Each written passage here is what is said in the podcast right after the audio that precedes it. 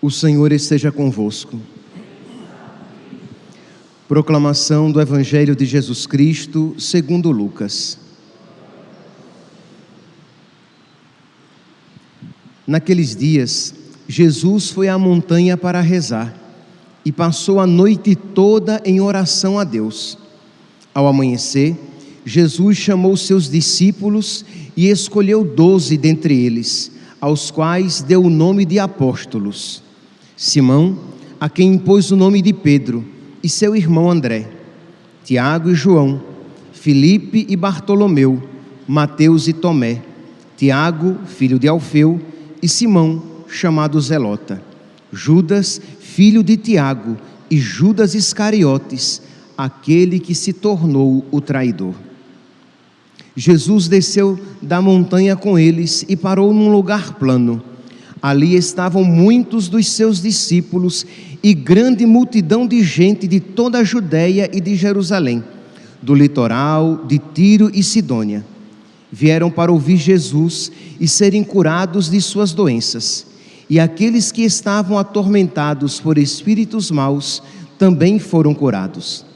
A multidão toda procurava tocar em Jesus, porque uma força saía dele e curava a todos palavra da salvação.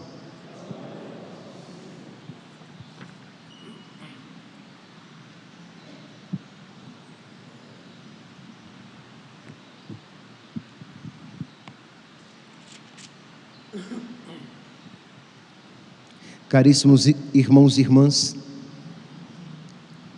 ontem, na primeira leitura retirada da carta de São Paulo, da primeira carta de São Paulo aos Coríntios, nós víamos, nós ouvíamos a atitude, o ensinamento de São Paulo a respeito de um caso de imoralidade dentro da comunidade cristã. E São Paulo estava ali ensinando e dizendo como é que aquele caso deveria ser dirigido, como é que aquele problema deveria ser sanado. Você depois pode pegar lá em primeira carta de São Paulo aos Coríntios, no capítulo 5, a leitura de ontem, versículos 1 a 8. Se nós tomarmos hoje, na primeira leitura de hoje, a partir do versículo 9, primeira carta de São Paulo aos Coríntios, capítulo 6, versículo 9, nós, nós veremos, versículo 9, não, desculpe, versículo. Versículo 9. Só não estou, estou encontrando aqui. Que eu estou na segunda-feira. Peraí, gente. Isso mesmo, versículo 9 então, se nós pegarmos a partir de hoje, no versículo 9, nós veremos que existe uma continuidade. Então, na, na leitura de ontem, São Paulo corrigia um caso de imoralidade. A partir do versículo 9 da primeira leitura de hoje, primeira carta aos Coríntios, capítulo 6, no caso, versículo 9, São Paulo diz assim: Não sabeis, não vos iludais, não vos iludais, isto é, não, não alimente na sua inteligência coisas vãs, coisas mentirosas. Não crieis ilusões dentro de vós, nem os fornicadores, nem os idólatras, nem os adúlteros, nem os efeminados, nem os homossexuais, nem os ladrões, nem os avarentos, nem os beberrões, nem os caluniadores, nem os exploradores herdarão o reino dos céus.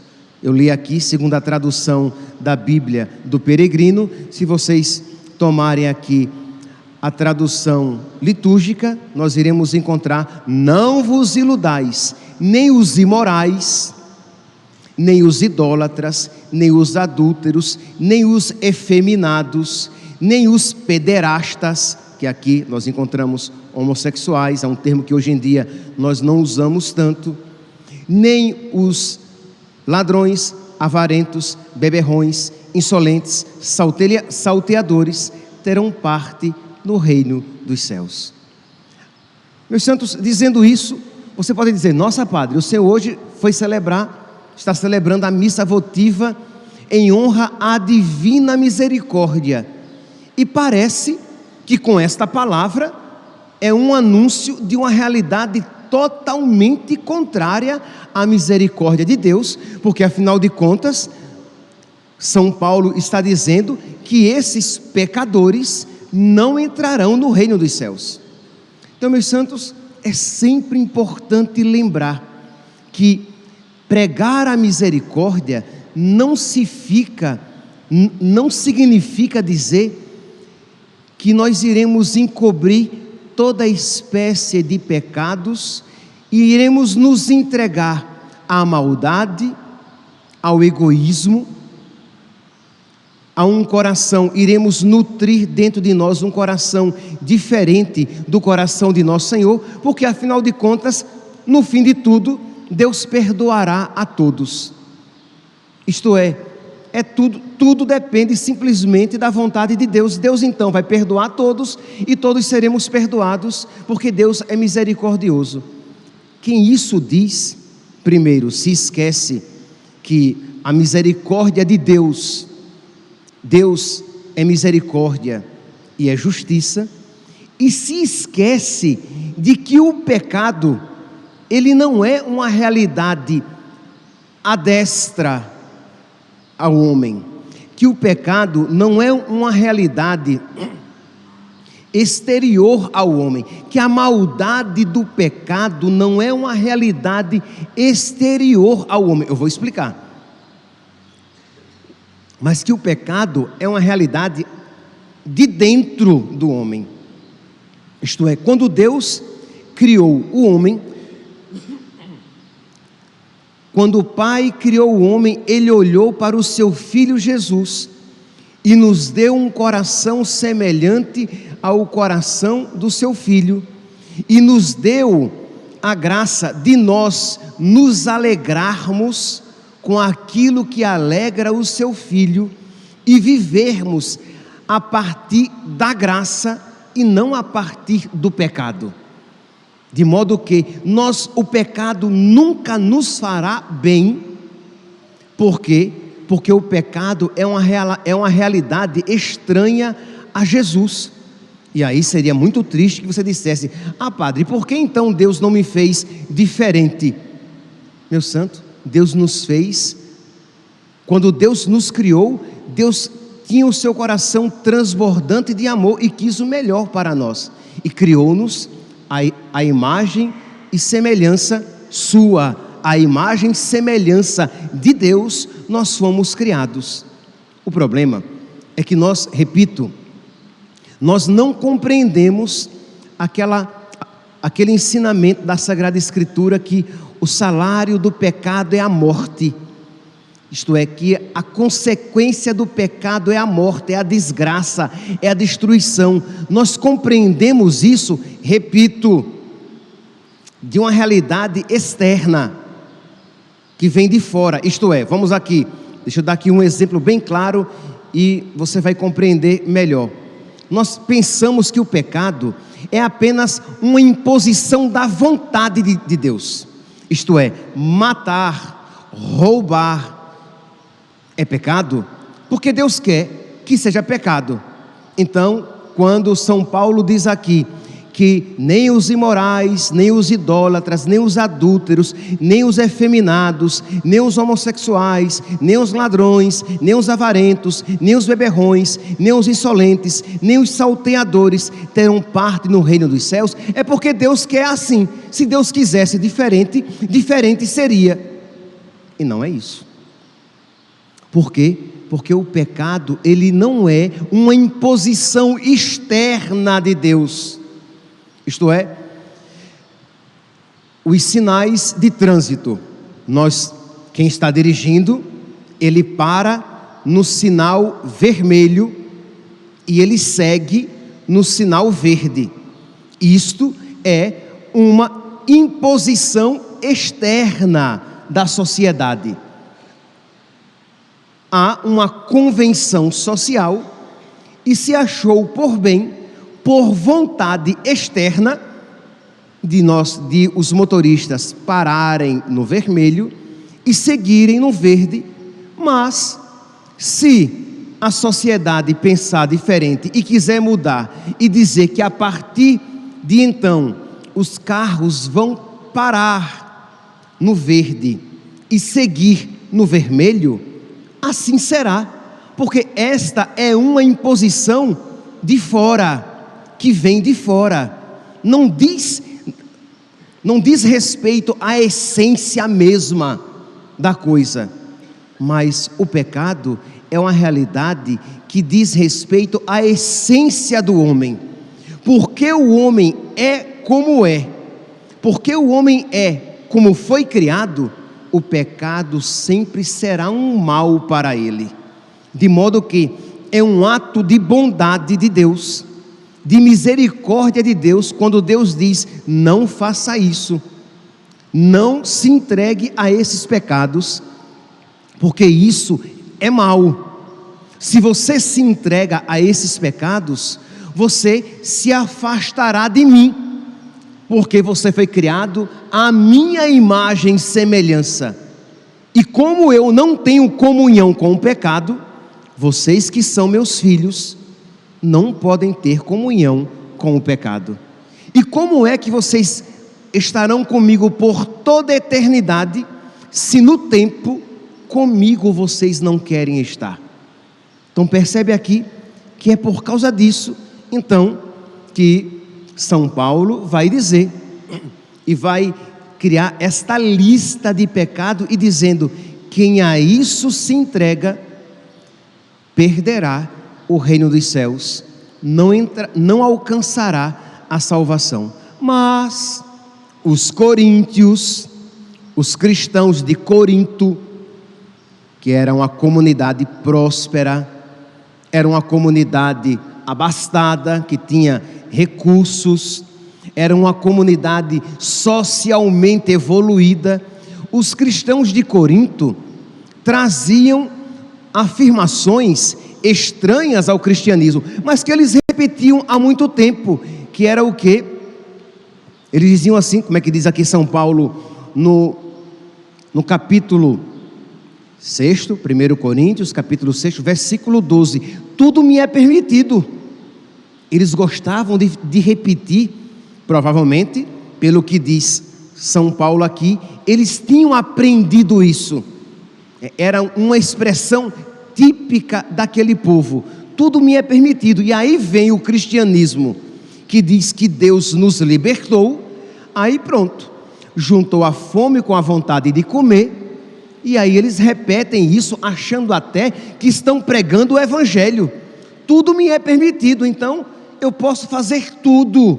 Eu posso me entregar às bebedeiras, às orgias, às pederastias, à avareza, ao roubo, à insolência, porque tudo me é permitido. E aí vem São Paulo e diz: Vocês dizem, tudo me é permitido mas eu digo, nem tudo convém. Olha aqui, 1 Coríntios, capítulo 6, versículo 12. Tudo me é permitido, dizeis vós, mas nem tudo convém. Tudo me é permitido, mas não me deixarei escravizar por nada.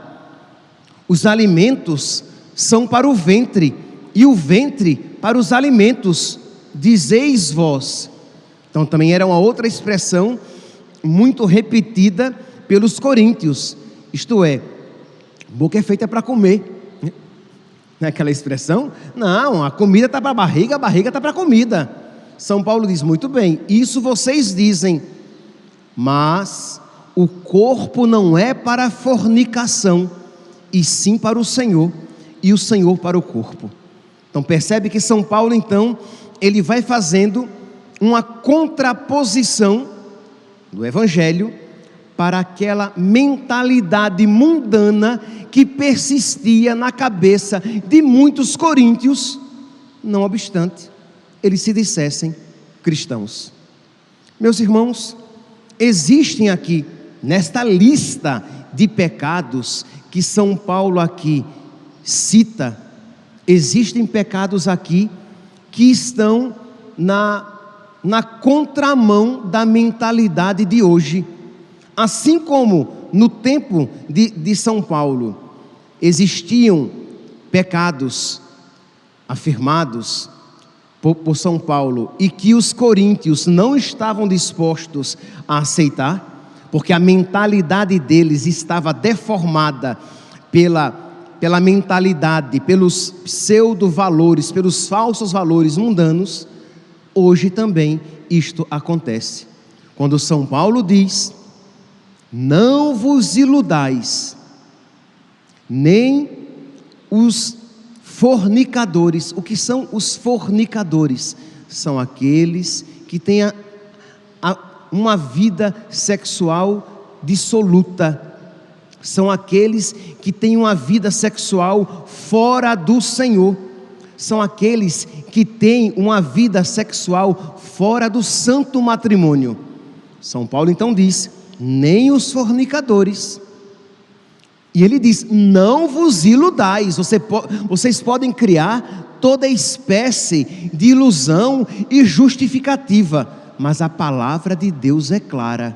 Se você a isso se entrega, você não terá parte no reino dos céus, nem os fornicadores, nem os idólatras, nem os adúlteros. Imagine, meus santos, nós vivemos num mundo em que as pessoas simplesmente propagam cada vez mais o pecado. E o evangelho se torna cada vez mais estranho. E a tentação dos pregadores é o que? De se submeter à lógica do mundo e ou não pregar mais a palavra de Deus, selecionando aquilo que vai pregar, ou até mesmo triste, terrível, pregar o contrário como se aquela fosse a vontade de, de Deus. Então, vai aqui São Paulo seguir. Então, os ladrões, os beberrões, os homossexuais, os efeminados. Aí você vai dizer, mas padre, mas quer dizer então que uma pessoa, pelo simples fato de ela perceber nela inclinações homossexuais, ela vai para o inferno? Não é isso, meus santos, o que São Paulo está dizendo. Porque uma pessoa, pelo fato de ter, de perceber nela inclinação ao pecado, isso não a faz condenada ao inferno, porque todos nós temos inclinação ao pecado. Uns, umas inclinações, outros, outras, mas todos as temos, infelizmente. A questão é se nós nos entregaremos as nossas más inclinações, ou se nós estaremos dispostos a combatê-las.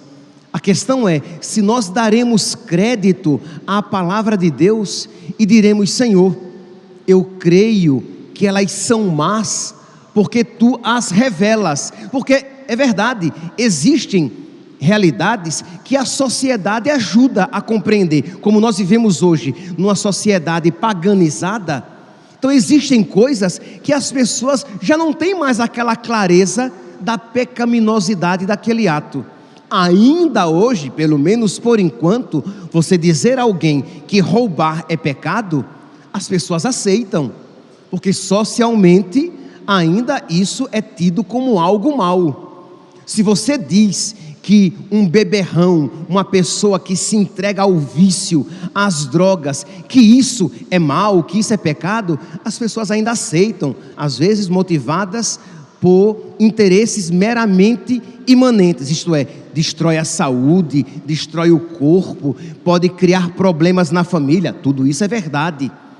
Então a pessoa ainda aceita que isso seja mal, mas quando você diz que o sexo fora do casamento quando você diz que a, o adultério é pecado. Não, mas se o casal tiver uma relação livre, não tem problema, porque os dois estão de acordo a ter uma relação livre. Pessoas casadas e que frequentam né, relações, têm relacionamentos, entre aspas, livres, abertos, em que eles aceitam que haja encontros outros. Não, meus santos, isso para, um, para o cristão é algo abominável, isto é, o sexo fora do casamento, o adultério, as relações homossexuais.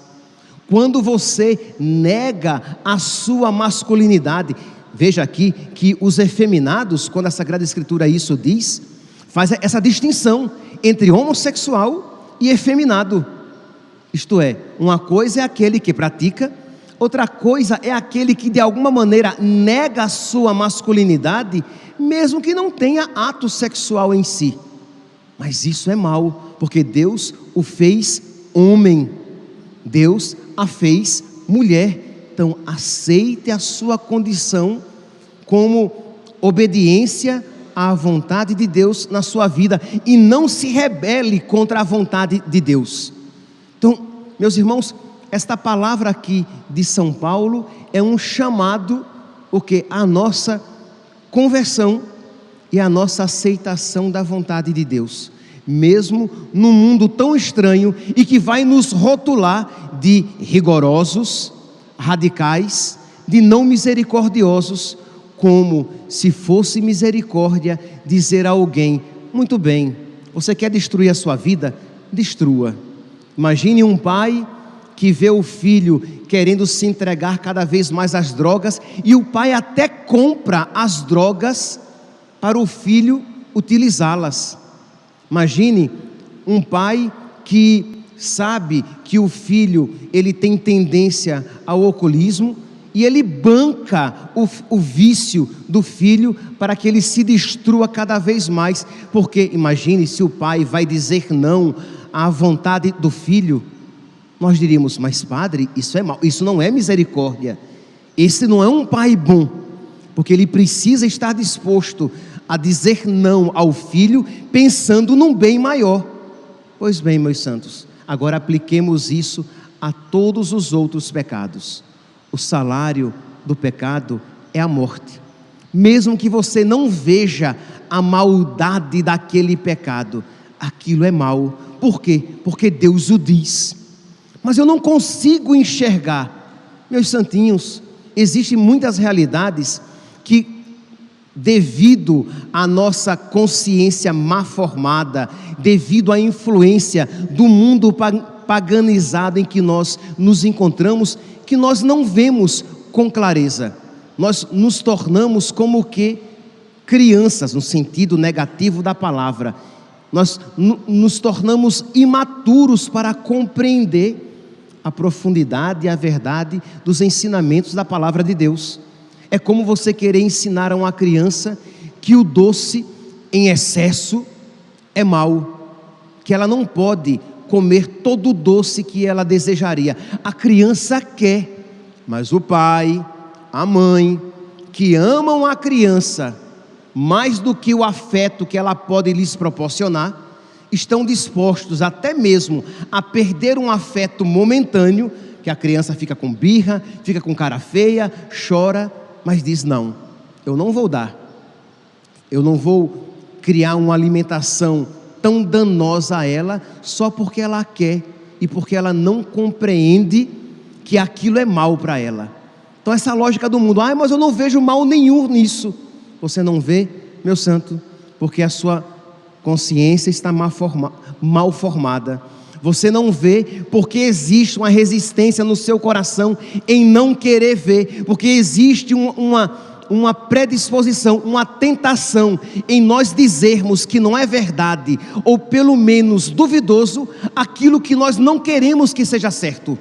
Então, quando você não quer que seja verdade aquilo que, que você não gostaria, você tem uma, existe uma predisposição em você em dizer: ah, mas não é tão certo assim.